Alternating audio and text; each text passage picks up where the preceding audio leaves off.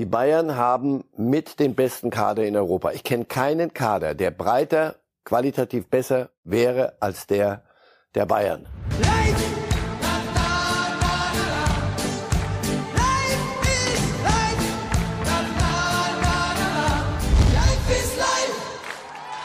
Hallo, guten Tag und einen wunderschönen guten Morgen hier bei Bild und bei Reif ist live. Wir haben pünktlich auf die Sekunde um 10.30 Uhr gestartet.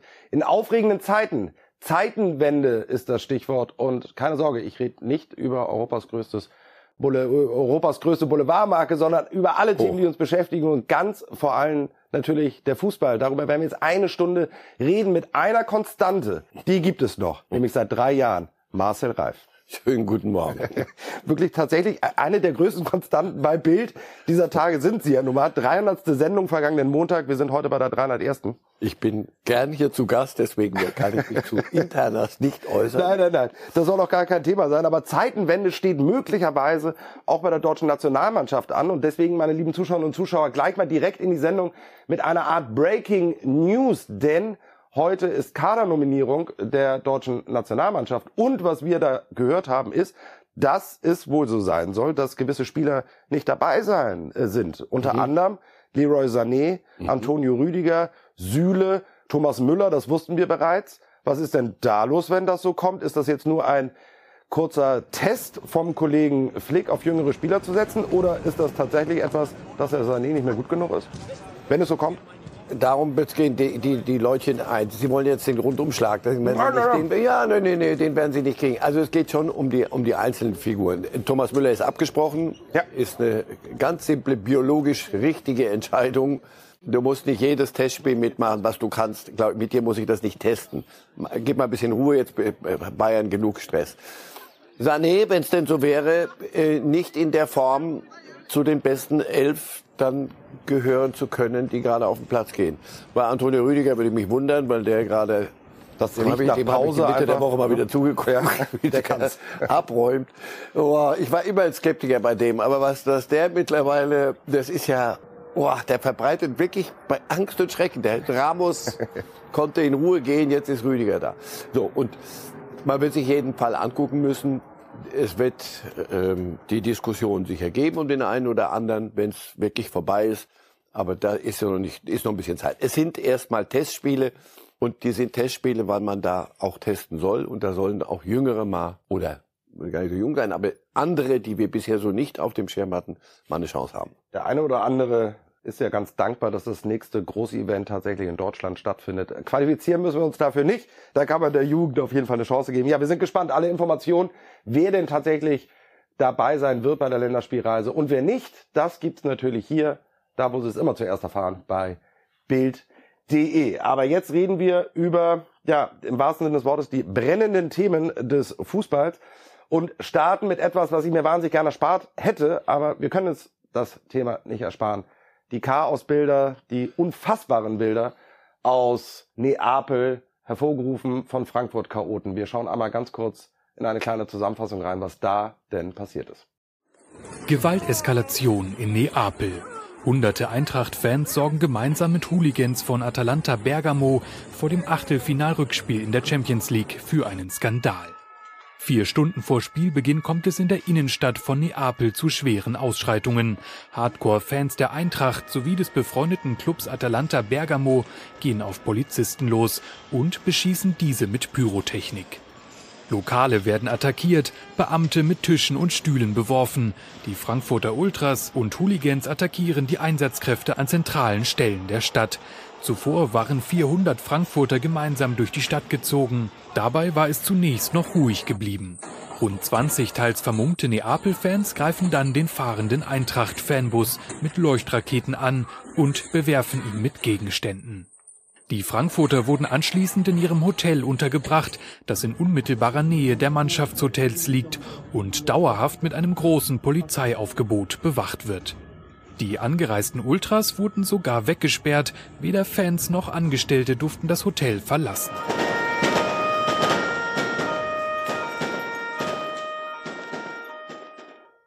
Ja, Herr Reif, man kommt aus dem Kopfschütteln wirklich nicht mehr heraus. Ähm, ich hatte Erinnerung ähm, an ein ganz schlimmes Kapitel 1998. WM in Frankreich, ging es Ihnen auch ein bisschen so? Das war schon nochmal eine, wieder eine neue Stufe von vielen Stufen, die zuletzt gezündet wurden. Und das für ein, jetzt sag ich mal, für ein scheiß Fußballspiel, ehrlich, weil da, weil da ein bisschen europäisch Fußball gespielt wird, kriegst du solche Szenen in der, in der, in der, in, in, in Innenstädten, Leute, ehrlich. Was soll man dazu noch sagen? Ja, ich weiß es nicht. Irgendwann dachte ich, damals, ich war bei dem Spiel in Lens. Ja. Vielleicht lernt irgendjemand was dazu oder vielleicht merkt man, die Menschen lernen nichts dazu. Also hier, der, der erste Satz war nicht so okay, das waren nicht nur, äh, losgegangen war es auch mit napolitanischen äh, Artisten, ja. Künstlern, Wahnsinnigen oder kurz gesagt Kriminellen. Das ist doch kriminell, das ist doch nichts, worüber man sagt, oh, das gefällt mir aber nicht, sondern das ist doch, ich kann doch nicht einfach eine Stadt ähm, lahmlegen und mit, mit, mit, solchen, mit solchen Dingen.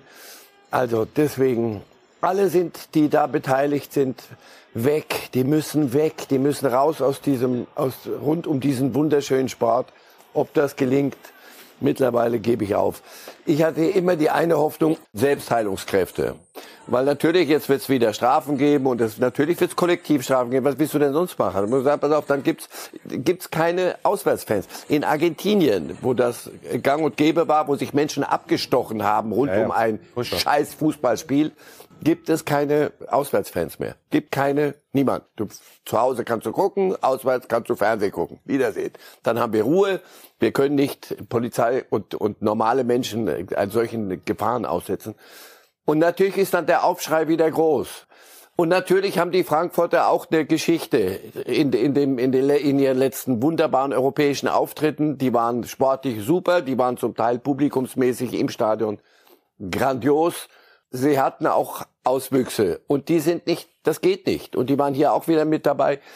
Wer das jetzt im Einzelnen ist, natürlich musst du jeden Einzelnen wegsperren für sowas, sonst gar nichts. So, aber ja, mir ich gebe es ja, auf. Mir ist es immer ein Rätsel, wie es überhaupt so weit kommen kann, dass die nicht vorher abgegriffen werden. Die sind ja meistens alle schon bekannt. Da kann mir keiner was erzählen. Das sind ja alles bekannte Pappnasen, teilweise bei den Vereinen, bei den Behörden, dass es überhaupt so weit kommt. Und Kollege, ich sage Ihnen mal was. Ich habe das erlebt. In Brüssel gab's das mal. Und da waren deutsche Hooligans, die nur zum Prügeln hingefahren waren. Und wir waren in der Stadt zu dem Spiel und ich lief da auf so, so einen Platz zu. Und dann halten neben mir das war ein VW Golf, das war so ein, zu der Zeit so noch so ein schickes, schickimicki Auto.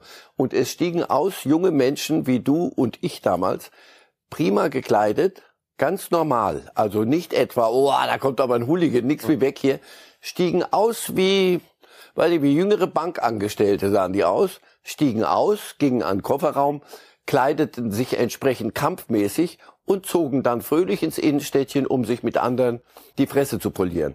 Und da habe ich gestaunt. Deswegen, das ist nicht so einfach. Wir sind in, in einem freien Europa, wo es keine Grenzkontrollen gibt, wo du reisen kannst. Und die nutzen das für, für sowas. Dann, dann lassen Sie uns einmal überlegen, wie wir diese Bilder denn verhindern können, kommendes Jahr bei der Euro in Deutschland man möge mir jetzt die Worte bitte nicht im Mund umdrehen, aber wenn die WM in Katar und Russland was Gutes hatte, dann hatte es was Gutes, dass selbst der größte Chaot sich 80 Mal überlegt hat vorher, ob er sich in Russland auf die Fresse haut und in Katar, weil da wolltest du bei beiden Ländern nicht in den Knast. Und ich Katar war weit genug weg und da haben manche haben ja auch das mir ein bisschen zu weit um. um Aber jetzt im Zentrum von Europa, ähm, ja? Frankreich, Belgien, ja. England, ja. Polen, Budapest, äh, Deutschland, Ungarn, alle, Deutschland. Alle, Wir haben so viele Länder, wo das ja Tradition ist, sich auf die Fresse zu hauen. Nicht wie früher im Wald, da sollen sie machen, was sie wollen, aber in den Innenstädten mit Krawallen. Wie können wir verhindern, dass es nicht eskaliert bei der Euro bei uns im Land? In einer bestehenden, zum Glück bestehenden Rechtsordnung, die persönliche Freiheiten sehr hoch ähm, ansiedelt, zu Recht. Wie willst du es machen? Das im Moment nach den Bildern, ich dachte, pass auf, es war vor allem mit Anlauf, das war ja mit einem riesen Anlauf. Total. Äh, die Italiener, die wurden dann viel geschmäht, weil sie gesagt haben, keine Eintracht-Fans. Die hatten ein ganz gutes Gespür für das, was da kommen könnte, denn in Frankfurt drei Wochen davor ja. gab es im kleineren Ausmaß aber auch solche Szenen. Wie wird man es verhindern können? Mit allem, was man hat. Und dann kommt wieder, kommt schnell ein Datenschützer und sagt, nee, nee, das geht, das geht aber nicht. Mhm. Sie, das, Sie können aber nicht da, bei dem in den Pass reingucken. Es gibt keine Grenzkontrolle. Der, nee, nee, nee, nee, der muss da reinfahren dürfen. So. Ich verstehe das. Das ist ein Spannungsfeld. Am liebsten wäre es mir, wenn alle, die zum Spiel gehen und gern zum Spiel gehen, sich die selber vorknüpfen. ob das so funktionieren wird. Ich, ich hoffe, wie gesagt, denn natürlich ist für die, so wie wir uns auf, eine, auf ein Turnier freuen, sagen, hey, da gibt's jetzt Fußball, sagen die, hey, Naja. super, da kommen Freunde von uns und solche, die es noch werden wollen. Und mit denen treffen wir uns irgendwo und zerlegen mal ein bisschen Innenstädte. Also da haben auf jeden Fall Philipp Lahm und Konsorten, die sich um die Organisation der EM kümmern, auf jeden Fall noch ein großes kleine Thema vor sich. Aufgabe. Eine kleine Aufgabe. gesehen, es ja. geht nicht nur um Maskottchen, wenn wir über die EM 2024 reden. Jetzt reden wir aber über etwas, was auch erstmal nicht so gute Laune macht, nämlich das Europa-Desaster und steigen ein mit eins aus drei. Drei gestern im Einsatz, nur einer hat es geschafft. Wir gucken mal auf die Ergebnisse in der Europa League zuerst und sehen, dass Marcel Reif äh, ein gutes Näschen hatte, was Bayer Leverkusen angeht mit seinen Tipps. Leider kein gutes Näschen bei Union Berlin allen voran. Und dann wollen wir aber einsteigen über den SC Freiburg und Juventus Turin. Das sieht am Ende deutlich aus mit 3-0. Herr Reif, es war aber gar nicht deutlich. Freiburg war wirklich dran, hätte eigentlich zumindest gestern vielleicht die Verlängerung verdient gehabt. Am Ende hat's aber nicht gereicht. Und bevor wir gleich Christian Streich auch hören, der eine sehr interessante Aussage auf der Pressekonferenz getätigt hat, das Handspiel vom Kollegen Gulde. Also ich begreife jetzt gar nichts mehr. Jetzt äh, äh, schreitet der VRR ein, sagt, es war Handspiel. Dann gibt's aber eine Doppelbestrafung, nämlich den Platzverweis und den Elfmeter. Da muss ja eigentlich klare Absicht vorherrschen. Jetzt kann der VRR Absicht erkennen oder nicht. Klären Sie mich auf. Das war auf jeden Fall gestern der Neckbreaker für die Freiburger. Ja, war, lass aufpassen mit Legendenbildung. Am Ende hat die bessere Mannschaft, ist weitergekommen. Aber natürlich tut das enorm weh. Ich, ich widerspreche Ihnen ja ungern, aber ich finde es doch jetzt alles eindeutig mit der Handregel. Oh, das haben Sie, also das haben Sie, Das habe ich, das haben Sie wirklich Hand, ich exklusiv erkläre es gern. Der Schwachsinn ist jetzt eindeutig. Also bisher war der Schwachsinn im ersten Moment mal, lass mal, ja, lass mal, kann man nicht darüber diskutieren? Nein. Schwachsinn ist jetzt Gesetz. Das heißt, wenn der, die Hand abgespreizt ist, aber auch nur 10 Zentimeter, wenn der Ball da dran geht, und ich sage bewusst, wenn der Ball da dran geht. Früher, ich, als ich noch gekickt habe, absichtliches Handspiel, die Hand muss zum Ball, war, da, da war es auch einfach. Da war nur, da war es irgendwie vernünftig einfach. Jetzt ist es geklärt. Als ich die Szene in der Wiederholung gesehen habe, habe ich gesagt, es gibt Elfmeter. Der, der geht raus, brauche ich überhaupt nicht diskutieren. Weil die Woche davor, ich weiß nicht, wo, wo in der Champions League war es genauso. Als der rausging, das er muss, er muss es machen. ja. Sie wollen es so haben. Da haben sich alte Säcke irgendwo zusammengesetzt und haben diese Handregel so lange um, umeinander gewirbelt, bis sie den Irrsinn endlich institutionalisiert haben. Das, so ist das. Wir hatten eine ähnliche Szene bei, bei Leipzig mit Henrichs. Ähm, allerdings, da geht das Spiel am Ende 7-0 aus. Also da, da ja, aber nee, pass auf, das, das können wir nicht machen. deutlich Egal wie das Spiel ausgeht. Ja, ja, aber nein. da, genau da bei Henrichs war das Ja. so. Aber äh, da bin ich ja bei Ihnen. Aber Aber guck, das ist, inzwischen ist es ganz einfach. Wenn der Ball die Hand berührt, äh, werden Sie Elfmeter geben. Sie ist haben- das normale? Hat das irgendeinen Sinn? No. No. No. Äh, Sie hatten gesagt, Sie wollen mir ungern widersprechen. Ich muss Ihnen nicht widersprechen, weil ich unterschreibe das. Der Schwachsinn ist jetzt Gesetz bei Ja. VAR. Das können wir festhalten. Der Kollege Christian Streich hat sich sehr emotional nach dem Spiel geäußert. Allerdings, das nehme ich vorweg, da ging es überhaupt nicht um VAR oder Handspiel, sondern um eine andere Thematik, die mir unter den Nägeln schon seit Jahren brennt. Hören Sie mal, was Christian Streich wirklich auf den S ging. Ein Foul. Die andere Mannschaft darf den Ball nicht in die Hand nehmen. Keiner darf den Ball berühren. Wer das tut, kriegt gelb. Jeder im Stadion versteht es. Und wenn das die ganze Zeit gemacht wird, kommen große Emotionen auf. Es gibt Unruhe. Und alles wird sanktioniert. Alles. Jede Fahne, jedes, alles wird sanktioniert. Und das wird nicht sanktioniert, international und in der Bundesliga auch viel zu wenig. Ist mir vollständig rätselhaft warum das gemacht wird. Die Schiedsrichter haben es schwer ohne Ende. Warum wird es nicht gemacht wie im Handball? Wer den Ball in die Hand nimmt, wenn er einen Foul begangen hat, kriegt gelb. Das wird, das geht genau drei Wochen. Nach drei Wochen macht das niemand mehr. Und wer profitiert davon? Der Fußball. Weil dann kann Spiel fortgesetzt werden und dann ist Fairness. Und das wird international nicht gemacht und äh, äh, national nicht gemacht. Ich, ich, mir, ich, ich will da gar nichts mehr dazu sagen. Ich, mir, ich bin sprachlos darüber. Und genau das ist der Grund, warum ich Christian Streich-Fan bin, weil er das Thema anspricht auf der PK und eben nicht das blöde Handspiel. Er hat natürlich recht. Da brauchen wir gar nicht drüber reden. Aber warum wird es denn nicht geändert? Warum kümmern sich die Schiedsrichter nicht endlich mal um das, was sie machen müssen, nämlich Spielfluss und vor allem Sanktionieren vom pflegelhaften Verhalten der Spieler auf dem Platz. Wir sind schon zwei Streichfans jetzt gleich hier drin. Das ist ja kein, ist ja kein Wunder.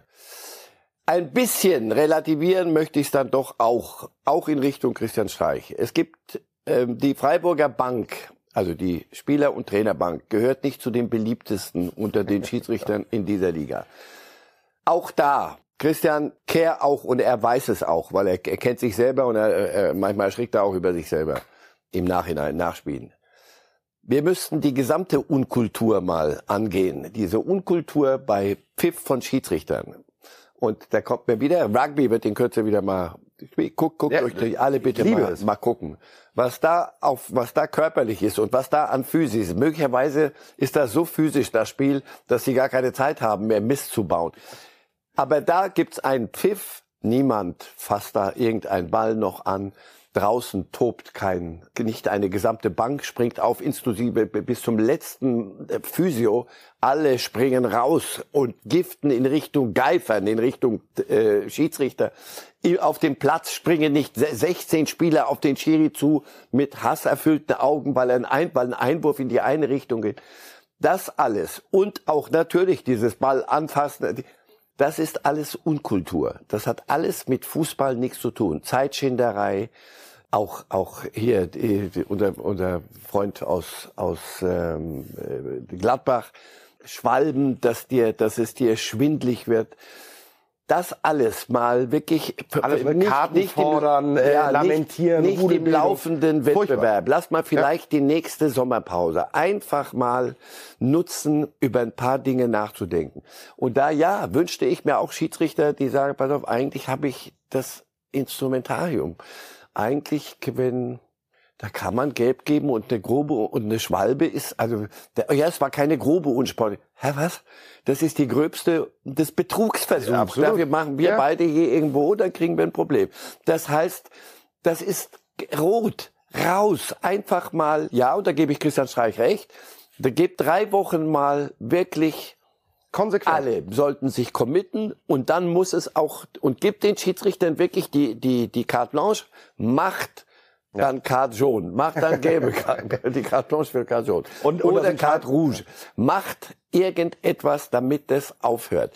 Das haben wir, Sie, Sie, Sie haben vorhin so einen Un Unwillen gegen solche Szenen geäußert, den habe ich auch. Mittlerweile blende ich das aus. Also ich weiß, Spiel, jetzt wird er wieder den Ball anfassen, dann gibt's wieder das, dann kommt ein kleines Rudel, dann gibt's draußen springen wieder 20 Mann auf. Lieber wäre es mir wenn wir das alles mal weg hätten, wieder einfach nur Fußball spielen. Faul ist faul. Mal eins von zehn wird vielleicht mal übertrieben gepfiffen, ja. hätte man auch anders pfeifen können. So what? Das Leben wird weitergehen. Er wird den Pfiff auch nicht zurücknehmen. Einfach mal wieder normal werden. Und wäre nicht schlecht. Und Sie haben es angedeutet mit Rugby, Handball, Christian Streik, ich bringe Hockey wieder rein. Es gibt ja genügend Mannschaftssportarten, ja. wo es funktioniert weil einfach sind nicht die besseren Menschen, nur irgendwie ist da eine andere Kultur. Manieren beigebracht wird. Ja. Und das geht eben im Sport manchmal über Regeln und auch über Karten. Das Spektakuläre bei Christian Streich ist, egal wie er sich in Rage redet, er kann immer noch ein bisschen wie Two-Face auch das andere Gesicht zeigen, denn nachdem er sich so echauffiert hat, ging es weiter. Das wollen wir ganz kurz einmal aufklären, denn es ist was fürs Herz. Essere anche sanzionati quando uno fa ostruzione e non permette di riprendere il gioco. Für diese Übersetzung, Luca, äh, schenke ich Ihnen nachher ein Trikot vom SC Freiburg. Sensationell. Wenn wir, Millegat. Er war begeistert von der Übersetzung, die deutlich kürzer war, als das, wie er sich in Rage geredet hat. Aber jetzt haben wir das Thema abgehakt und wollen einmal ganz kurz noch auf die Champions League schauen. Auch da wird die Stimmung jetzt nicht sonderlich besser. Aber einmal noch der Überblick. Da war das Spiel am Ende des Tages eins aus vier, vier Mannschaften im Topf aus der Bundesliga und am Ende haben es, ja, mal wieder nur die Bayern geschafft. Und Überraschung, Überraschung, wenn wir sehen, das wird den einen oder anderen freuen. Was ist denn bitte mit den Italienern los? Die können auf einmal wieder erfolgreich Fußball spielen, auch in Europa. Ja, eine kleine Wiedergeburt des italienischen Fußballs. Und Juventus ist gar nicht äh, ja. richtig dabei der, der, bei der ganz großen der Musik.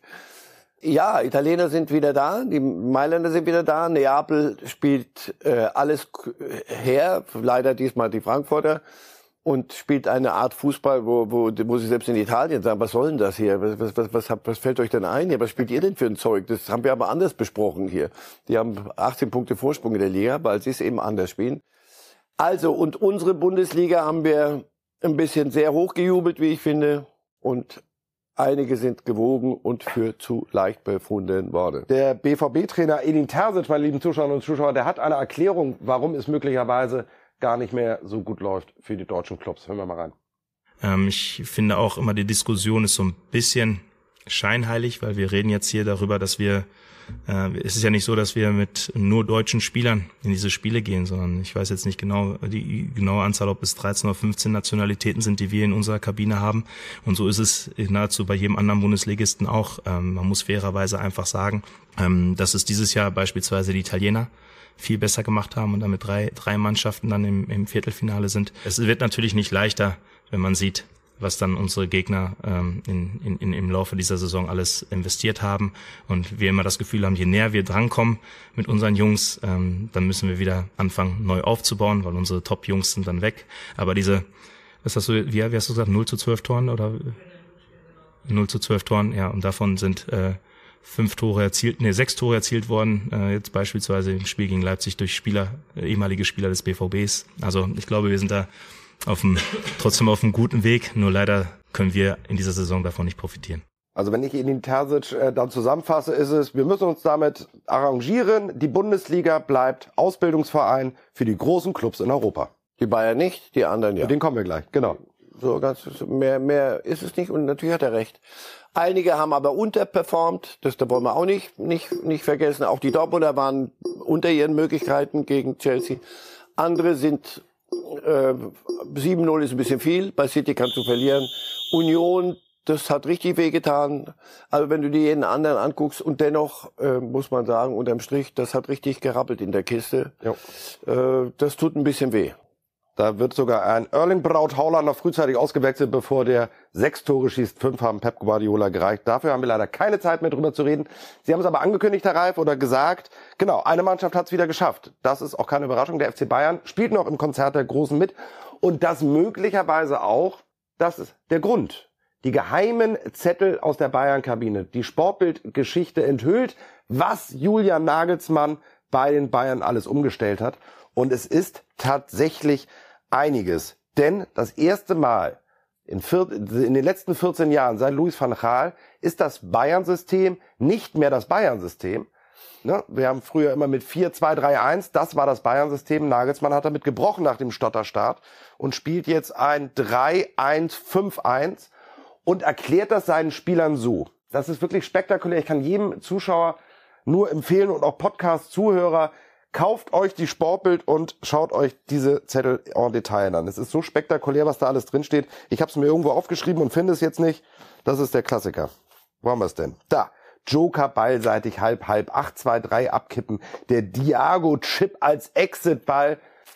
Es gibt so wunderbare Zettel. Die Regie kann das gerne einfach mal weiter durchlaufen lassen, was wir da alles noch an Zetteln haben, sich darin vertiefen und wir reden darüber, Herr Reif, was hat das eigentlich alles noch mit Fußball zu tun? Oder eben alles. Naja, es, es macht ein bisschen den Abstand zwischen normalen Menschen und denen, die über Halbverteidiger reden, ein bisschen größer. Das finde ich bedauerlich. Das kann man auch alles ein bisschen normaler besprechen. Aber okay, gut es ist nicht ganz Dreierkette, sondern sie spielen äh, schon mit, wenn sie, wenn sie gegen den, gegen den Ball, früher hat man, meine Schwiegermutter sagt dann immer, man spielt, spielt man nicht mit dem Ball. Und ja, ihr müsst auf die zweiten Bälle gehen, ja, spielt ihr nicht nur mit einem Ball. Gut, aber das, wie gesagt, die ist noch einen Schritt weiter weg. Unser einer sagt, guckt hin und sagt, ja, sie spielen schon Viererkette, wenn der Gegner den Ball hat. Aber wenn sie, wenn sie selber das Spiel eröffnen, dann wird das zu einer Dreierkette, damit sie im Mittelfeld fünf Mann hat. Und dann gibt's welche, die, die müssen nach hinten arbeiten. Stanisic gegen Paris und andere, die äh, machen eher die Vorwärtsbewegung ja. vorwiegend, hier Alfonso Davis und so. Also das kann man, wenn man sich da ein bisschen rein vertieft, das kann man schon nachvollziehen. Allerdings muss man sich dann selber übersetzen, so dass man halbwegs wieder wieder in, in Kategorien kommt, die man irgendwo im Spektrum hat. Ne, aber er ist schon ein, ein Tüftler und es ist eben, machen wir es mal kurz jetzt, äh, die Zettel, ja. Dazu brauchst du Spieler. Bayern hat einen Kader, der muss sich, und jetzt wieder zurück zu Terzic, mhm. den haben andere nicht. Die Bayern haben einen Kader, der muss sich nicht mal vor Real Madrid verstecken. Ich halte den Bayern-Kader für mit den besten in Europa zurzeit. In der Breite. Nehmen Sie es nicht vorweg, weil wir kommen gleich noch zur Stärke des Kaders des FC Bayern. Und er hat rumgetüftelt und hat gemerkt, wo haben wir Probleme. Wenn alle nur nach vorne marschieren hinten, kriegen wir ein bisschen viel, sehr viel Offensive und haben viel zu viel Angriffsfläche. Er hat das sehr gut hingekriegt. Und das jetzt dieser Mannschaft beizubringen, ohne dass sie sagt, oh, das ist aber zu kompliziert. Auch da gab's ein bisschen Lernprozesse. Im Moment ist Nagelsmann auf einem sehr, sehr guten Wege. Äh, und mit, mit dieser Mannschaft, dieses Paris-Herspielen dann in, in zwei Spielen, ja. war kein Zufall. Absolut. Das war schon, da war ein Matchplan. Ja, oh, Merken Sie sich das auch. Konzepttrainer. Ja, Konzept, ja, oder eine Idee, wie man ein Spiel angeht, Matchplan.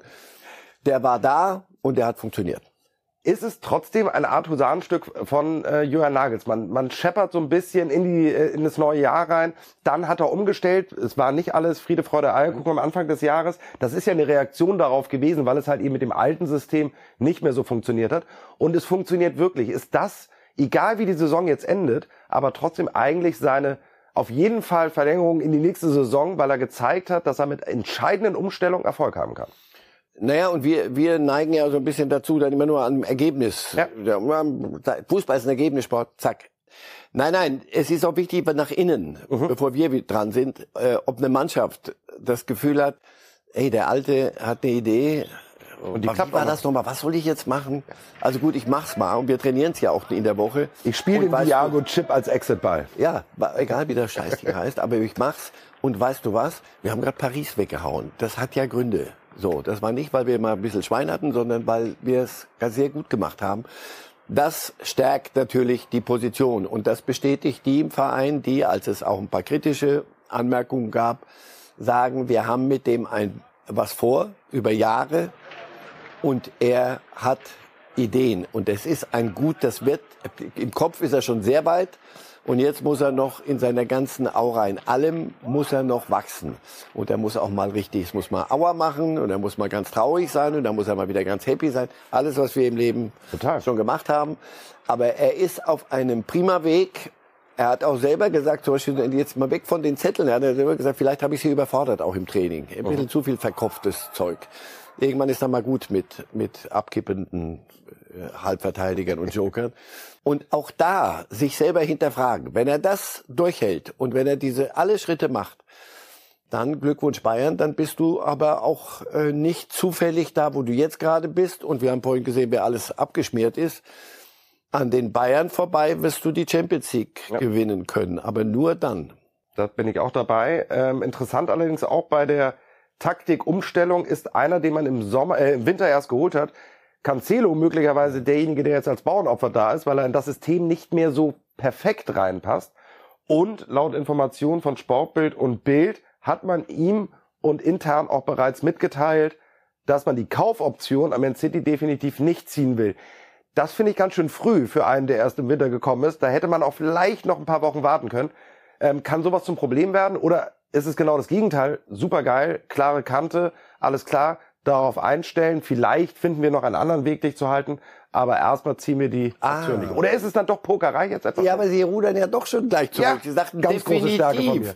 Na, ich glaube, das ist rechtzeitig mal äh, Manchester City mitgeteilt. 70 Millionen, das, das könnt ihr vergessen, Jungs. Ähm, überlegt euch was. Äh, Cancelo und, und Guardiola sollen, wie man hört, nicht äh, kurz vor der Adoption stehen gegenseitig. Und das heißt also, Guardiola, wer einmal bei Guardiola im ja. Minus ist, it's my way or it's the highway und tschüss, alles erdenke ich Gute. Also ich glaube, die Chance wird es geben. Cancelo ist einer, was die Offensive angeht, der besten Verteidiger der Welt, weil er ist gerade in der Weltauswahl gewählt worden und ist ein begnadeter Joker, wenn ich das ja. richtig für den Zettel richtig verstanden habe. Nur äh, Alfonso Davis auf der anderen Seite ist auch ein Joker. Auch ein Joker. Vorne laufen schon vier Joker rum. Das, selbst wenn wir Robby spielen, also nur mit Joker darfst du nicht rausgehen, so viel ich weiß. Wer kennt noch Robby? Oh, wir Älteren. Oh ja, doch, also, gerne, schön. Ich habe mich auch ein bisschen gewundert, du holst Cancelo, alle jubeln, Hassan Salihamidzic wird gefeiert und dann stellst du fest, oh, wir haben Cancelo geholt. So, das ist, das, da kriege ich so ein bisschen äh, die, die Kette nicht zu Ende gedacht. Ähm, dass er nicht von heute auf morgen äh, Delicht in, in der in Zweikampfführung und in Defensivlust übertreffen wird, das glaube ich war allen bekannt. Insofern, ja, ich habe mich auch gefragt, Leute, seid ihr, was ist, was habt ihr davor? Möglicherweise nochmal, du brauchst einen sehr, sehr breiten Kader. Ich sehe ihn immer noch bei Bayern und ich habe Spaß an ihm. Ich weiß allerdings auch, dass wenn du die, die Gegner besser werden, dass dann auch die auch mal offensiv werden gegen dich und du musst dann verteidigen. Und wenn ich mir dann Alfonso mit der zuweilen sehr viel nach vorne galoppiert und ihn auf der anderen Seite vorstelle, und dann vorne all die, die Ballkünstler, dann da ich so kannst du nicht Fußball spielen. Das geht nicht. Dann kannst du die ganzen Zettel in die Tonne kloppen. So was auf dem Zettel steht, kann er mal und dann mal der. Das ist das, was ein breiter Kader liefert. Die Frage wird sein, ist, und jetzt ganz im Ernst, ist Cancelo einer, der sagt, okay, ich verstehe, dass ich nicht jede Woche spielen kann, weil heute machen wir es mal über links, mhm. dann machen wir es über rechts. Und damit bin ich happy. Oder ist das einer, der sagt, wenn ich, hat er jetzt mehrfach gezeigt und auch in einem Interview geäußert in, in Portugal, wenn ich nicht spiele, bin ich nicht glücklich. Mhm. Oder um es deutlich zu sagen, dann bin ich sehr unglücklich. Und dann gibt es schlechte Stimmung. Und das kann sich kein Kader leisten. Das ist die Frage um Cancelo. Dass der Dinge kann, die andere nicht können, ist unstrittig. Also Fakt ist auf jeden Fall Cancelo ein guter Spieler. Sicherlich, wenn wir auf den aktuellen Bayern-Kader mal schauen, nicht der einzige, der da gut kicken kann. Der aktuelle Bayern-Kader, den wollen wir uns einmal anschauen. Das hat einen guten Grund, weil wir ihn mal vergleichen wollen mit den drei Champions League-Kadern aus diesem Jahrtausend und die Frage aufwerfen wollen, Herr Reif, ist dieser Top-Kader des FC Bayern 2023 womöglich der beste Kader dieses Jahrtausends des FC Bayern? Der große nennen Sie mir Lothar einen, Matthäus. Nennen Sie mal einen, den Sie nicht gerne im Kader hätten. Ich glaube, es gibt keinen, oder? Also der große Lothar Matthäus hat es doch so, glaube ich, gesagt. Ja, am Anfang der Woche bei irre. Bild hat Lothar seine Meinung geäußert und natürlich ist es immer schwierig, Lothar zu widersprechen. Ich durfte das bei der WM ja eigentlich jeden Tag machen und habe es auch mit Vergnügen gemacht. Aber Sie sollen es Gute ja Frage. Entscheiden. Wollen wir also. ein bisschen auch, wir machen das einfach so, wir blenden mal zwischendurch einfach die anderen Kader ein und wenn uns der ein oder andere Name da auffällt, den man aus den alten Kadern heute noch reinmischen würde, dann sagen Sie einfach Bescheid. Also erstens ist, sind Kreuzvergleiche damals, heute ist, ist immer ein bisschen schwierig. Und da heute, wie gesagt, spielt man, spielt man mit Jokern und mit Halbverteidigern. Die, die damals, wenn du das denen gesagt hättest, gesagt, was? Ich mach's mal kurz. Ich, ich vergleiche nicht die Bayern-Kader untereinander. Sie wollen die Jahrtausendfrage stellen. Machen wir es doch einfach. Nehmen wir doch mal anders. Nehmen wir Manchester City, Master Dinge. Guter Kader, aber in der Breite so? Ich glaube nicht. Mhm. Ich glaube, Guardiola spielt mit den ersten 13 und die anderen müssen aber sehr üben, wenn sie mal ran dürfen mhm. sollen. Real Madrid 13, 14 und danach wird's sehr, sehr, sehr okay, nicht ja. mehr. Damit hätte ich Napoli nicht mal die ersten elf kriege ich hin, kriege ich dahin, ja. äh, um, um, um sie ihnen vorzuerzählen. Da ist, das ist eine Mannschaft, die machen es anders, weil sie sich jetzt noch leisten können. Die haben einen Kader, von 20 Jungs, die können sie durcheinander wirbeln, die sind so unbeschwert, die machen es auf eine andere Art. Also, Antwort lautet, meine, die Bayern haben mit den besten Kader in Europa. Ich kenne, oder andersrum, ich kenne keinen Kader, der breiter, qualitativ besser wäre als der der Bayern. Dann musst du es erstmal in den 90 Minuten, egal mit welchen elf, denn nur die werden spielen Man können. darf erstmal nur in elf Kader. Daran wird sich nichts ändern. Mit denen musst du das erstmal auf die Platte kriegen. Das haben sie gegen Paris gezeigt, dass sie es hinten können. Gegen Mbappé und Messi heißt er, glaube ich, und so. Das haben sie super hingekriegt. Nach vorne haben sie es hingekriegt. So kannst du größere Ziele angreifen. Also, sie haben sich da einen Kader gebastelt, der sich von niemandem in Europa verstecken muss. Wir werden heute ab 12 Uhr wissen, also lang ist nicht mehr, dann ist die Auslosung äh, für das Viertelfinale. Gibt ich habe keine Angst vor, vor niemandem. Wenn ich Braucht bin, man also auch nicht haben, aus ne? Bayern Sicht, ja. muss ich Ihnen ganz ehrlich sagen, Neapel, die sind, die sind un, unverschämt, weil die sagen, was haben wir denn Ich hätte auch gesagt, dass ein, den einzigen, ja. den ich mir nicht wünsche, ist wirklich Neapel. Ja, aber weil die 18 Punkte, die werden italienischer Meister, nach, seit, glaube ich, 23 Jahren zum ersten Mal wieder. Die sind, jetzt schon heilig gesprochen. Alle, die, die, die können sich auch nur noch auf das Spiel und konzentrieren. Die müssen jetzt auch noch Champions League spielen. Das ist so super. Jetzt sag mal, das ist aber toll hier. So, und so spielen sie alles kurz und klein, weil sie unbeschwert sind. Alle anderen, die Großkopf hatten, im Moment hätte ich vor keinem Angst. Man hätte natürlich immer wieder Lust, das Duell gegen Pep ist immer was Schönes, gar keine Frage. Im Finale. Aber das ist, das ist, äh, also wir sind ja oft einer Meinung, aber in dem Falle auch echt interessant Neapel will man wirklich nicht haben. Das ist einfach, das ist zu brillant fast schon, was sie da auf vorne haben. Ja, und wie, wie gesagt, weil sie die mit die einzigen mit mit mit eben den Benficas ja, okay. nichts ja. zu verlieren haben. Aber Benfica sind super, aber so weit werden sie nicht kommen. Aber Neapel kann es und sie haben nichts zu verlieren. Das macht dich brandgefährlich. Also wir werden die Frage, ob es der beste Bayern-Kader ist, in diesem Jahrtausend nicht abschließend klären können. Wäre ja auch unfair, denn die anderen drei Kader haben ja bereits den Champions League-Titel geholt. Wir stellen diese Frage also nach Ende der Saison noch einmal und werden es erörtern mit Ihnen, Herr Reif, ob ja. es denn dann so ist. Denn ohne Titel kann man nicht der beste Kader sein. So einfach ist das. Tja, Titel, da haben äh, die Mannschaften, über die wir jetzt reden, wirklich äh, gar nichts mit zu tun. Äh, vielleicht wieder in einem Jahr, wenn sie dann die Radfähige der zweiten Liga gewinnen können. Aber in dieser Saison geht's nur ums nackte Überleben. Wir sind im Abstiegskampf angekommen und ähm, bitte bleiben Sie jetzt dran, sowohl beim Podcast als auch bei unserer wunderbaren Sendung hier. Aber wir reden über die TSG Hoffenheim zuerst. Wir schauen einmal auf die Tabelle oben. Das interessiert uns jetzt erstmal gerade nicht mehr so wahnsinnig viel, sondern jetzt gehen wir in den düsteren Keller und reden jetzt wirklich einmal übers Tabellenschlusslicht. 1899 Hoffenheim in der 15. Saison. Wir erinnern uns alle noch an dieses Projekt, was auf einmal in der Bundesliga war.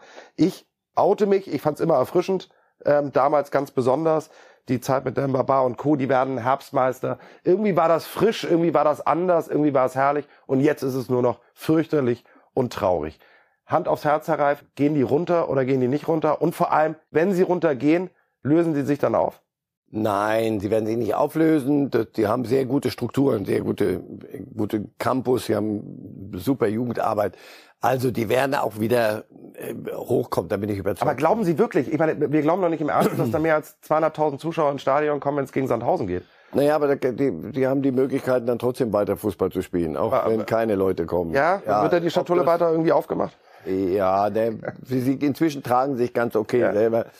Also, pass auf, sie werden sich nicht auflösen. Aber in der Tat ist es so, dass sie im Moment alles dafür tun, um in die zweite Liga abzusteigen. Und das alles so leise. Und natürlich gibt es genügend Kritiker des Konstrukts, die sich auch nicht ernsthaft genug zum Teil damit auseinandergesetzt haben. Also war nicht alles mhm. Teufelswerk, was da passiert ist. Ja, sie, sie, weiß ich nicht, sie, sie haben sich so in so einer Sackgasse verrannt da unten im Keller. André Breitenreiter, als der, der kam zu Beginn der Saison, sollte, wollte doch mit denen nochmal den Fußball neu offensiv erfinden dort. Als Meistertrainer aus der Schweiz. Ja, und ein prima Job dort gemacht und ein klasse Kerl, aber weiß ich nicht, die haben sich dann irgendwann völlig verloren. Heute wissen sie nicht mehr, was, was sind wir eigentlich. Wir wollten doch aber mal hier irgendwas ganz Tolles machen, nach vorne spielen und so und, und attraktiv. So, wir, die Tabelle, das kann doch nicht wahr sein. Doch, ist alles die Wahrheit. Und im Moment haben sie das falsche Momentum. Also da geht ein Fahrstuhl ungebremst in Richtung Keller. Ja, man äh, scheint da wirklich irgendwie nicht äh, den, den, den Notknopf zu finden, auch nicht mit Matarazzo. Der kam, der ist jetzt, das ist schon echt brutal, 14 Spiele ähm, mit Stuttgart noch zusammengenommen, also vereinsübergreifend ist der sieglos. Also da hat natürlich gar kein Effekt gezündet. Ähm, muss man da eigentlich jetzt dann nochmal reagieren? Gistol geistert schon, äh, zumindest durch Können Zeitung mit vier Buchstaben? Kann ich nicht von hier aus sagen, sondern das, das müssen Sie untereinander sich ausbaldowern, ob er der ist, der den Neuaufbau dann machen würde, wenn es denn am Ende den Vollzug gibt. So ein bisschen jämmerlich ist es, und das ist auch ein, ein, ein Aspekt, den man natürlich auch mit einbeziehen muss es juckt niemanden, auch in der Gegend dort nicht. Also dass es uns nicht juckt, weil wir sagen, hey, hoffen wir ein bisschen weit weg, Sinsheim. Ich habe da in der Gegend gelebt, deswegen ich habe da noch ein bisschen, bisschen Bezug zu. Ja, schön ist es da ja auch. Ja, alles gut. Nur die, ja, den Leuten ist es wurscht. Und das, das hast du natürlich anderswo anders. Ja. Das kann dich lähmen. Also wenn in Schalke mal Stille ist und wenn die, wenn die, die Bekloppten da durchdrehen, das ist dann kontraproduktiv oder nicht so lustig nicht lustig, sondern das, das geht eigentlich nicht, das, ja. was letztes Jahr passiert ist. Aber wenn die da sind, schieben sie so eine Mannschaft an ihre Grenzen und zum Teil darüber hinaus spielerisch. Das, was sie überhaupt können, kriegen sie dann auch noch hin. Da hilft dir niemand in Hoffenheim, sondern da, weiß ich, das spielst du still und leise. Das, das, das ist eben genau die Frage, die ich, äh, die, die, die ich mir irgendwie stelle. Ähm, wenn ich mich versuche, in einen Profi mal hinein zu versetzen, wenn ich tatsächlich in meinem Umfeld auf dem Weg zum Training nach dem Spiel, auch vor dem Spiel, ehrlicherweise gar nicht das Gefühl habe, dass es die Leute juckt, was äh, so passiert, außer die paar, die sich ins Stadion, also das ist salopp gesagt, die paar, die sich ins Stadion verlieren, sind ja immer auch noch deutlich über 10.000 jedes Mal. Aber Sie wissen, was ich meine im Vergleich zu einem Dann fehlt Schalke. was. Dann fehlt, also was. das Natürlich fehlt unterbewusst ist das doch schon, Natürlich. verliere ich ja auf jeden Fall 10 Prozent. Natürlich fehlt es, weil es dich selber ja auch, Ja. auch in dir passieren ja unterbewusste Dinge.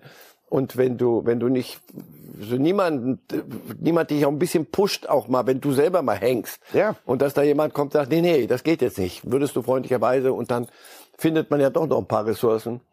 Also das alles ist eine Gemengelage, um es kurz zu machen, die äh, bei Hoffenheim am wenigsten soll ich sagen, am wenigsten Hoffnung macht, dass sie da irgendwo den, den Rang noch finden. Wahnsinn, ja. So ist es. Ich habe da auch keine großen Hoffnung in den, äh, in den Greichgau. Genau das Gegenteil, was es bewirken kann, wenn man halt eben eine Wand jedes Mal hinter sich spürt, das passiert auf Schalke. Ich habe mit unserem langjährigen Schalke-Reporter Peter Wenzel dieser Tage gesprochen. Der meinte, Kali, ganz im Ernst, ich bin seit 20, über 20 Jahren jetzt hier bei Schalke, aber das, was da von den Zuschauern überschwappt. Das habe ich hier noch nie erlebt. Also wenn Schalke die Klasse hält, ist es wirklich der besagte zwölfte Mann, der das geschaffen hat. Nichtsdestotrotz müssen die Jungs trotzdem laufen. Und deswegen war ich sehr überrascht, was ihr Trainer gestern in der Pressekonferenz verraten hat. Denn offensichtlich ließen es die Jungen etwas leichter angehen, nachdem er den Punkt vor dem zwölften Mann gegen Dortmund im Revierderby gehört hat. Der Kollege Reis hier im O-Ton. Werbung. Gemeinsam noch günstiger. Mit dem O2-Kombi-Vorteil. Jetzt kombinieren und 50% auf eure Tarife sparen. Neu, schon ab dem ersten Tarif. Im O2-Shop oder auf o2.de. O2, can do. Werbung Ende. Wenn man heute das Training gesehen hat, das habe ich auch der Mannschaft gesagt, das war unterirdisch. Ja, das habe ich gesagt, wenn man, wenn man so trainiert wie heute, dann äh, braucht man nicht nach Augsburg fahren. Und äh, manchmal sind Trainingseinheiten, die nicht so optimal laufen, vielleicht in diesem Moment nochmal noch mal sehr hilfreich. Ja, so dass man nochmal bewusst wird, äh, warum, weshalb ähm, sind wir überhaupt in die Situation gekommen, dass man wieder ja, konkurrenzfähig ist, dass man zumindest äh, die realistische Chance hat, die Liga zu halten. Und das war heute ähm, mit Sicherheit äh, kein Training, wo ich sage, das war der Grund. Und ähm, ich denke, dass dieses Training einfach nochmal hilfreich war, um, um nicht zufrieden zu sein mit dem, was man bisher erreicht hat. Das war wichtig, dass man es überhaupt erreicht hat. Aber es war noch nicht alles, was man erreichen muss. Und deswegen ähm, tun wir wirklich gut daran, das Dortmund-Spiel auch realistisch einzuschätzen. Wir waren natürlich, ähm, ja, man hat natürlich ein bisschen, ein bisschen gefeiert, weil, weil ähm, das Spiel einfach so einen Verlauf genommen hat, wo man, wo man sagt, ja, normalerweise ist, ist dieses Spiel verloren und trotzdem holst du einen Punkt. Aber es ist immer wichtig, das realistisch einzuschätzen und, und dann den, den nächsten Step dann zu gehen. Und deswegen war dieses Training heute hat mich absolut ähm, nicht zufrieden gestimmt. Das wird er seiner Mannschaft wahrscheinlich noch äh, sehr viel deutlicher gesagt haben, der Thomas Reis. Überrascht Sie das so ein bisschen, dass man nach so einem 2-2 gegen Dortmund, was ja wirklich ein irrer Kick aus Schalke-Sicht war, dann unter der Woche es wieder so ein bisschen hängen lässt? Oder ist das dann auch wieder fast schon psychologisch zu erklären? Na, ist jedenfalls schlau von ihm. Er hat einfach mal in sein Handbuch reingeguckt und auf Seite 2 steht. Das Kommt ich auch. immer antizyklisch. Wenn die, na, aber das ist doch das Normalste von der Welt. Den Schalkern haben wir alle und sie sich selber übrigens Woche für Woche klar gemacht, dass sie in dieser Liga nichts verloren haben, weil sie einfach zu schlecht sind. Es ist hoffnungslos. Leute, macht, stellt's ein, geht nach Hause, geht mit den Kindern grillen oder sonst was. Das, es wird nichts mehr. Und jetzt plötzlich sind sie in diesem Jahr ungeschlagen. Dann kommt auch noch Dortmund mit der ganzen Folklore und du spielst unentschieden. Und dass da Spieler dann sagen, sag mal, was, das war doch alles, wir sind doch wer, wir können doch alles hier. Und dann mal ein bisschen Tralala und Hopsasa. Er hat ja noch in dieser Pressekonferenz gesagt, dann fangen die an, da hinten den Ball rauszuspielen wie Real, wie Real Madrid. So.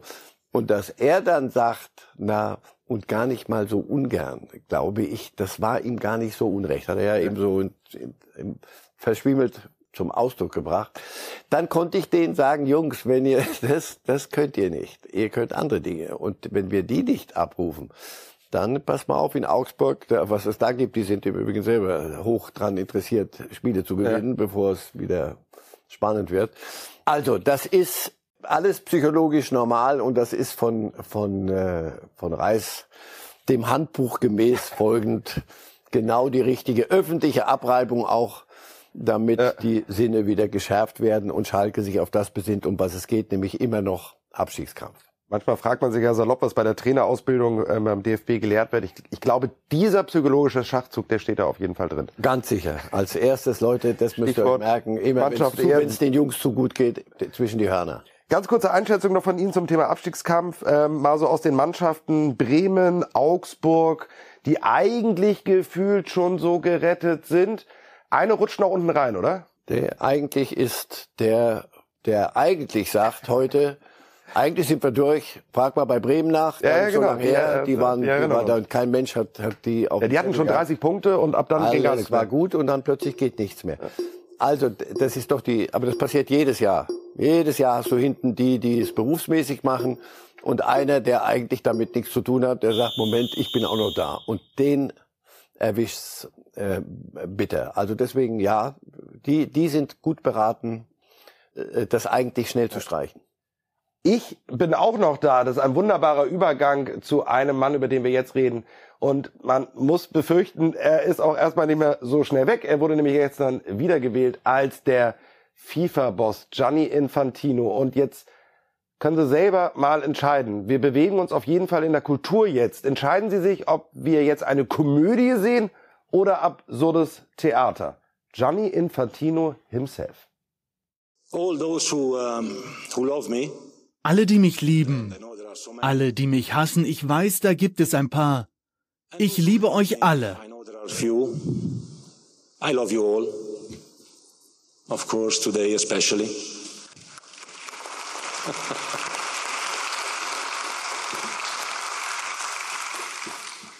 Wir lieben Sie, Präsident. Thank you. dass Fatma Samura dem einfach auch nochmal einen draufsetzt, die Generalsekretärin. Wir lieben sie auch, Herr Präsident. Das Schlimme ist, er hat insofern nicht Unrecht, weil die überwältigende Mehrheit der Abgeordneten der FIFA ähm, bei dem Kongress in Ruanda tatsächlich das hier so gesehen hat. Mir zieht sich da alles zusammen. Ich finde ja auch eine Abstimmung mit nur einem Kandidaten, die per Applaus gemacht wird. also ich Willkommen meine, im schönen Nordkorea. ja, aber jetzt mal ohne Witz. Also ich meine, ähm, da, also das Moment, ist ja, aber nicht alle haben geklatscht. Der, der DFB hat Oh sie Gott, ja, wir gezeigt. haben uns mit den Norwegern geklatscht. Wir, wir kommen gleich zum DFB, da kommen wir gleich zu. Ja. Aber wir bleiben erstmal bei Gianni Infantino, dieser Art der Wahl, seiner Wiederwahl. Ganz im Ernst, der tut alles dafür, dass äh, der Kollege Blatter am Ende wie ein Waisenknabe in die Geschichte des Fußballs eingeht und Gianni Infantino Ja, die, die Schatullen fühlen sich immer mehr ähm, und sie tun, die FIFA tut auch viel Gutes. Äh, das ist ja nicht alles nur Teufelswerk. Aber in der Tat, die Strukturen sind halt so, wie sie sind.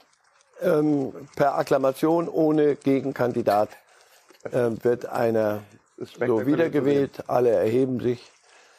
Also, Sie wollen mit mir über die FIFA reden? Ich weiß nicht. Nochmal, ich, ich habe lange in Zürich gelebt. Ich ke kenne das Gebäude. Ich weiß, wie das ist. Dort sind vier Stockwerke unter der Erde, eins oberirdisch. Das ist von erfrischender Selbstironie. Ja. Ähm, die machen, da arbeiten viele gutwillige, gutmeinende Menschen, die es können, die Jugend-WMs organisieren, Frauen, Mädchen-WMs rund um den Globus, die Projekte anschieben, alles gut. Aber in der Spitze oben, wenn es dann darum geht, WMs nach Katar zu ver ver verdödeln, nach, nach Russland zu vergeben, und sich dann zu wundern, dass ach du, das, ach so, da entsteht eine Diskussion drum. eine. Club-WM jetzt nach Saudi-Arabien. So, und das Ganze auf 48 Mannschaften aufzublähen, dann festzustellen, oh, Dreiergruppen, da könnte man sich ja bescheißen und die wissen, wovon sie reden, wenn es denn mal um ein bisschen Bedingsen geht. Also, das müsste sich, um es kurz zu machen, das müsste sich per se von sich aus auflösen und die FIFA müsste sich völlig neu erfinden in der Spitze. Das werden wir nicht erleben. Das werden wir wahrscheinlich Deswegen habe ich mich aus dem Thema FIFA weitgehend verabschiedet und umfahre es so weiträumig wie nur möglich. Und dann kommt wieder ein Turnier und dann stehen wir wieder vor den Dingen. Und Also heute reden alle über Nachhaltigkeit. Die nächste WM wird zwischen, weiß ich nicht, zwischen Kanada und Mexiko, Mexiko. stattfinden. Ja, da, da, reden wir auch die nächste WM. auf. Ich, will nur eine Sache nochmal festhalten, um das gar nicht weiter zu vertiefen. Ja, die DFB-Delegation, sie ist aufgestanden, hat sich äh, das hat sie gemacht aufgrund der, der Ehre oder der, dieses Amtes, hat sich aber nicht äh, an dem Applaus beteiligt. Das ist dann die, die Protestaktion des DFBs. Ich glaube, Er sie wird sich in den Schlaf sich, heulen, Äh, also ich glaube, selten hat Gianni Infantino etwas weniger interessiert, ob äh, aus DFB-Kreisen geklatscht wird oder nicht. Entscheidend ist, wir haben es, ich habe ja eine kleine Mühe Hoffnung immer da noch. Hier, hier sehen wir jetzt noch einmal das offizielle Statement vom DFB-Präsidenten Neuendorf. Ich lese es nicht vor, meine lieben Zuschauerinnen und Zuschauer, doch für die Podcast-Zuschauer. Die FIFA muss im Umgang mit den Nationalverbänden deutlich offener und transparenter werden. Sie sollten im eigenen Interesse erklären, wie und warum bestimmte Entscheidungen zustande kommen. Und wer äh, an ihnen mitgewirkt hat, das ist zuletzt nicht immer der Fall gewesen. Ähm, ja, also, das ist Stimmt, auch, ja, äh, kann man erstmal jetzt nicht widersprechen. Dann bist du der größte tun. Sportverband der Welt, dann äh, du, äh, üb Druck aus. Sag, dann machen wir an der Stelle nicht mit. Aber nicht große Schnauze und dann doch Und wieder. wissen Sie was, was mir eben Hoffnung macht? Das wollte ich sagen. Ja, man kann nämlich Druck ausüben. Wer sollte bei der Frauen-WM Hauptsponsor werden? Frauen-WM im kommenden Jahr in Australien und Neuseeland. Es sollte Saudi-Arabien werden. Ich meine, einen größeren Treppenwitz kann es, glaube ich, nicht geben. Ähm, äh, Stichwort Frauenrechte und Co. Und da hat es aber dazu gesorgt, dass der öffentliche Protest dafür gesorgt hat, dass Saudi-Arabien jetzt nicht den Zuschlag bekommen hat. Also man kann ja sehr wohl mit hartem Protest auch Veränderungen herbeiführen. Muss nur dann bei der Stange bleiben. Sie Richtig. Binde äh, Ja, One Love. in, bei der One Love Binde bei der WM. Dann hätten die Großkopferten, die Engländer, die Franzosen, die Richtig. Deutschen, dann musst du aber gemeinsam sagen, so, pass auf, das lassen wir uns nicht mehr bieten, das muss hier, muss, muss, muss sich ändern. Der lacht sich doch tot. One Man, One Vote. Ich krieg die Stimme aus, aus Samoa und aus Burma, Birma und woher auch immer. Die zählt genauso viel wie die vom DP. Und ist ob er das. jetzt aufsteht und klatscht oder nicht, who cares? Ich habe mein Ding, ich zieh's durch. Also, natürlich müssten dann die Großen richtig mal sagen, wir räumen auf. Was ist passiert mit der Binde? Nüchte. Nüchte. Nüchte. An der Stelle, Papiertiger, danke, weiter geht's. So ist es. Tja, gespannt, was dann alles bei der WM 2026 auf uns zukommt. Stand jetzt der Plan der FIFA, man glaubt es nicht, 104 Fußballspiele. Herr Reif, wir werden dann sehr viel arbeiten und sehr oft uns hier sehen und zu besprechen haben. 104 Spiele. Man kann das sich einfach gar nicht vorstellen. Früher habe ich immer gesagt, Mensch, ob ich wirklich schaffe, alle Spiele der WM zu gucken. Jetzt kann ich Ihnen schriftlich versichern. Das wird nix. Nein, Da bin ich vollkommen bei ihr Ihnen. seid Also das verrückt ist, geworden. Ihr habt's ja nicht mehr alle. ja, also da, da muss noch irgendwas der passieren. Ein paar Jahre sind noch Zeit. eines, eine, eine, eines Fußballkalenders, eine Fußball-WM. Und es ist inzwischen schwieriger, sich nicht zu qualifizieren, als sich zu qualifizieren. Unfassbar. Unglaublich. Das Schöne ist, wir werden immer genügend Stoffe haben, um darüber zu reden. Ähm, es gibt neun Spiele an diesem Wochenende und das ist auch sehr gut so, dass es neun sind und wir da noch nicht weiter aufblähen. Das sind die Bundesligaspiele. Und natürlich tippt diese Marcel Rey für unsere Hörerinnen und Hörer. Lese ich sie einmal vor. Gladbach gegen Bremen tippen sie 2-0. Bochum, Leipzig an 0 zu 2. Stuttgart, Wolfsburg an 1 zu 1. Das bringt dann Gorkheim was. Hoffenheim gegen Hertha. Ja, da kommt der richtige Gegner zur richtigen Zeit für Hoffenheim. Aufbaugegner Hertha. Sagen sie, Hoffenheim gewinnt 2-1. Augsburg, Schalke 1 zu 1. Dann sicherlich eines der spannendsten Spiele an diesem Wochenende. Dortmund gegen Köln. Glasklares 3 zu 0 und Union gegen Frankfurt, Sonntag 15.30 0-0. Das einmal erklären, die sind, äh, die kriegen noch die Europapokalklatschen nicht aus den Ja, Kleidern die gerüttelt. noch die, das sind die. Trauerarbeit noch ein bisschen. Trauerarbeit. Ja, Union leider 3-0 in Belgien. Das hatten wir leider wirklich anders erhofft und erwartet. Dann Leverkusen Bayern. Das vom Ergebnis her spektakulärste Spiel, ein 2 zu 2. Danke, Herr Reif. Dann hätten wir ja wieder, Achtung, einen. Meisterschaftskampf. Aber Leverkusen ist ja auch geil, wird ein tolles Spiel mit Alonso als Trainer auf der Leverkusenbank. Freue mich drauf. Ähm, über Alonso, da, da reden wir das nächste Mal drüber. Eine tolle Ja, Figur nach wie vor. Absolut. Ähm, das, gern. das halten wir mal fest, äh, liebe Kolleginnen und Kollegen, können wir schon mal vorbereiten. Der Mann Alonso wird uns beschäftigen. Und zum Abschluss Sonntag 19.30 Mainz gegen Freiburg 2-1. Also für Freiburg Champions League wird's nix, aber die sollen dann einfach nächstes Jahr wieder in der Europa League angreifen. Da haben sie ja noch ein bisschen was gut zu So ist es. Vielen lieben Dank Ihnen, Herr Reif, vielen lieben Dank fürs. Zuhören und fürs Zuschauen. Und ich sage uns allen, wir bleiben gesund und munter. Wiederschauen. Life